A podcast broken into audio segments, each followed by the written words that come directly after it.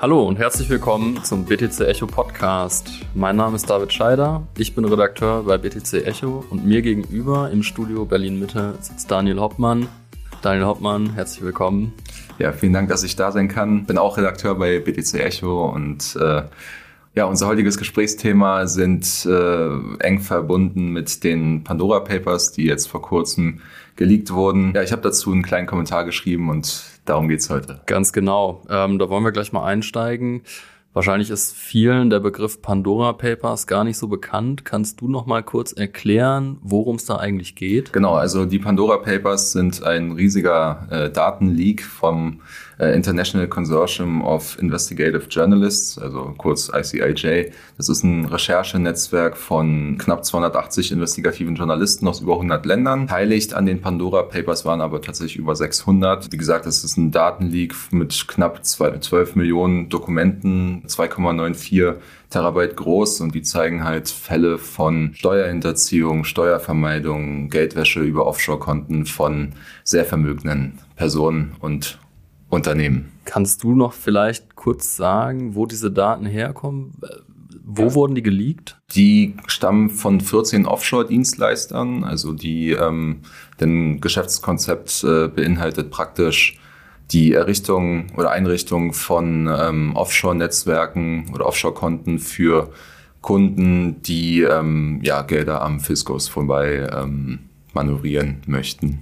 Wenn wir jetzt schon beim Thema Geld sind, Du sprichst von Fiat-Geld, nehme ich an. Wir sind ja auch ein, bei BTC Echo natürlich ein Bitcoin-Podcast. Ähm, bei den Pandora Papers geht es aber explizit vor allem um US-Dollar und Fiat-Geld, richtig? Also es ist praktisch so, dass ähm, die, ja, die Summe, die dort äh, hinterzogen wurde, ist nicht ganz bekannt. Es gibt halt viele ähm, Beispiele von sehr prominenten äh, Menschen, also von Stars wie Shakira zum Beispiel oder auch ehemaligen Regierungschefs wie Tony Blair oder auch jetzt aktuellen Regierungschefs noch. Also da gab es ein Beispiel aus, aus Tschechien, ähm, André Babiš, ähm, der hat äh, ja über, über Offshore-Konten sich ein Schloss gekauft in Frankreich. Und ähm, ja, das wurde dann praktisch öffentlich durch die, durch die Pandora Papers. Das Pikante dabei war, dass sich das auch direkt auf den Wahlkampf in Tschechien ausgewirkt hatte. Ähm, die Bürger waren natürlich nicht begeistert davon, zumal ähm,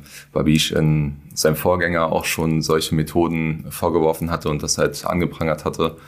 Ähm, ja, und in der Konsequenz hat er dann die Wahl auch verloren. Also die Opposition bekam dort dann eine klare Mehrheit und jetzt wird, äh, wird sich halt zeigen, ähm, ja, inwiefern dann dort auch der Regierungsauftrag dann an die Opposition geht. Würdest du sagen, du hast dich ja in deinem Artikel damit auseinandergesetzt und dann so die Brücke zu Bitcoin und Co. geschlagen. Würdest du sagen, dass Kryptowährungen wie Bitcoin überhaupt geeignet sind, Steuern zu hinterziehen? Eigentlich nicht. Es ist aktuell so, dass Bitcoin ist ja ein sehr transparentes Netzwerk. Da kann man mittels äh, Tracking-Tools beispielsweise eigentlich relativ einfach, zwar schon mit bisschen Fleißarbeit, aber trotzdem relativ einfach, ja, Transaktionen nachverfolgen. Und andererseits ist es halt auch so, dass Finanzbehörden in dem äh, Bereich auch massiv aufrüsten. Vor allem jetzt in den USA, der IRS, also der Internal Revenue Service, ähm, der hat jetzt vor einer Weile eine Budgeterhöhung äh, angefordert um 1,2 Milliarden US-Dollar, um kryptoaffines Personal und äh, neue Tracking-Tools ähm, ja, einzustellen und zu entwickeln. Und auch in der EU tut sich beispielsweise einiges. Ja. Also da gibt es die ähm, Anti-Money Laundering Authority, kurz AMLA, die jetzt vor kurzem von der EU gegründet wurde und die sich halt auch unter anderem auf Kryptotransaktionen ähm, konzentriert. Insofern ist es praktisch mittel- bis langfristig gesehen eigentlich kaum mehr möglich, äh, irgendwie Gelder am oder Kryptogelder äh, vorbeizuschmuggeln. Genau. Ähm das liegt ja in, der, in erster Linie daran, dass die Bitcoin-Blockchain transparent ist. Es ist ein transparenter Ledger, in der im Prinzip jede Transaktion für alle einsichtig ist. Natürlich pseudonym, das ist klar, aber sobald irgendwie eine Verbindung zur echten Welt hergestellt werden kann, können eigentlich alle Transaktionen zurückverfolgt werden. Ähm, und mit KYC-Regelungen ist das eigentlich sehr einfach, genau das zu machen. Das kommt halt noch dazu. Ne? Also jede große Börse wo du dich anmelden kannst, sei es jetzt Binance, Kraken, Coinbase oder so. Die entsprechen ja mittlerweile eigentlich schon internationalen Standards, die, die Anmeldeprozesse und die verbessern sich ja auch stetig. Also von daher ist es eigentlich ähm, ja kaum möglich, sag ich mal, für den Otto-Normalverbraucher ja, Gelder zu unterziehen. Du hast das in einem Artikel ja auch ganz gut ins Verhältnis gesetzt, wie viel Steuergelder hinterzogen werden und wie viel ne, Bitcoin-Transaktionen für illegale Zwecke genutzt werden. Kannst du das nochmal ins Verhältnis setzen? Ähm, ja, also ich bin während meinen Recherchen auf äh, Zahlen vom Tax Justice Network gestoßen. Das ist eine NGO, die sich halt äh, ja, dem Kampf gegen Steuerbetrug verschrieben hat. Und ähm, die schätzen halt, dass jedes Jahr rund 427 Milliarden US-Dollar weltweit an äh, Steuern oder dass Staaten halt dadurch Steuern verlieren, 427 Milliarden jedes Jahr. Und ähm, der Anteil, äh, der auf Offshore-Konten liegt, den bezifferte äh, CEO Alex Cobham äh, vor kurzem auf knapp 32 Milliarden US-Dollar.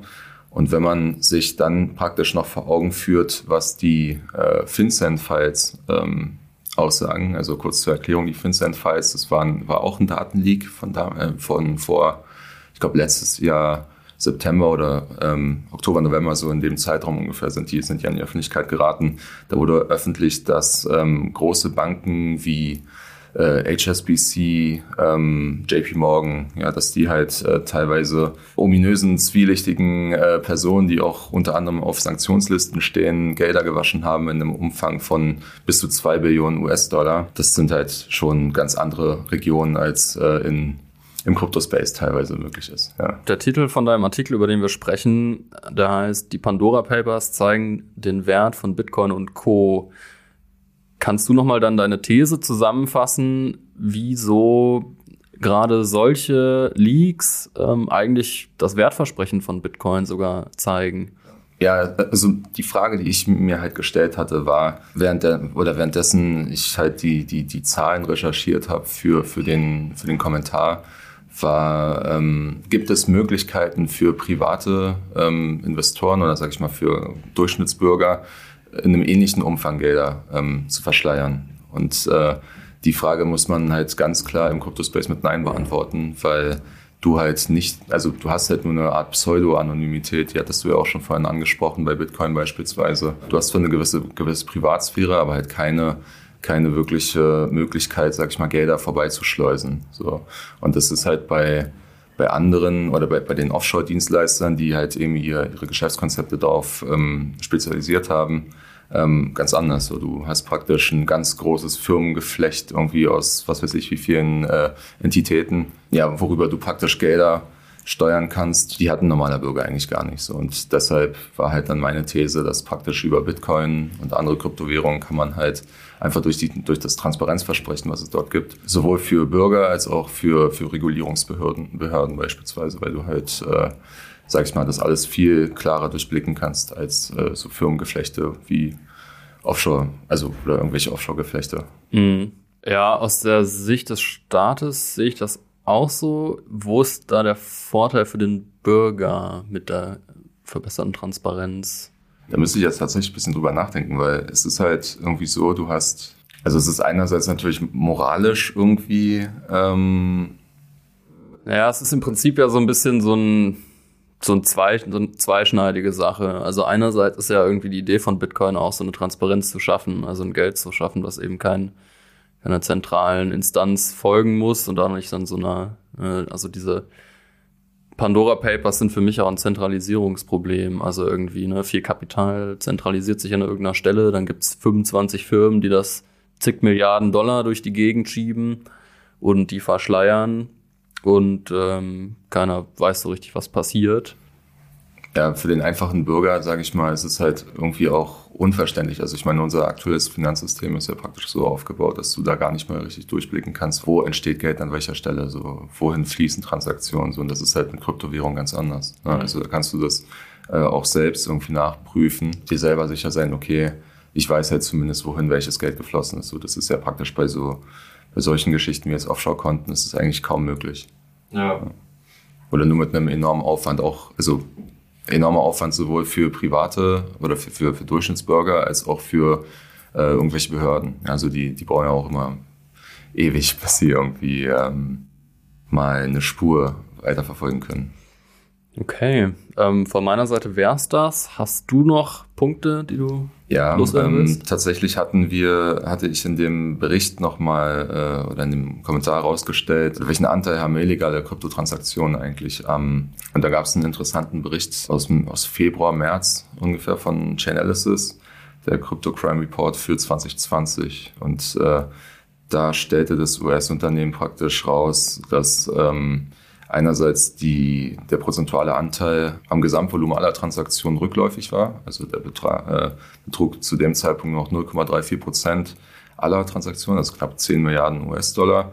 Und ähm, wenn man das praktisch ins Verhältnis setzt zu den Zahlen, die jetzt der ähm, Tax Justice äh, oder das Tax Justice äh, Network veröffentlicht hat, dann sind das natürlich irgendwie Peanuts im Vergleich zum, zum Fiat-Geld-System. Alles klar. Vielen Dank, dass du da warst, Daniel. Ja, ich danke. Ähm, spannender Artikel. Ich glaube, da wird noch einiges kommen zu den Pandora Papers. Es ist ja auch so eine so ein Work in Progress und ähm, so viele Files wieder gefunden werden, müssen noch erstmal analysiert werden. Und ja, das wird uns auf jeden Fall noch eine Weile beschäftigen. Da kann ich mich dir nur anschließen. Ja, ich bin gespannt, was äh, die, die nächsten Monate bringen und vor allem, welche Konsequenzen sich daraus auch ergeben. Und ja, ich danke auf alle Fälle für die Einladung und freue mich aufs nächste Mal.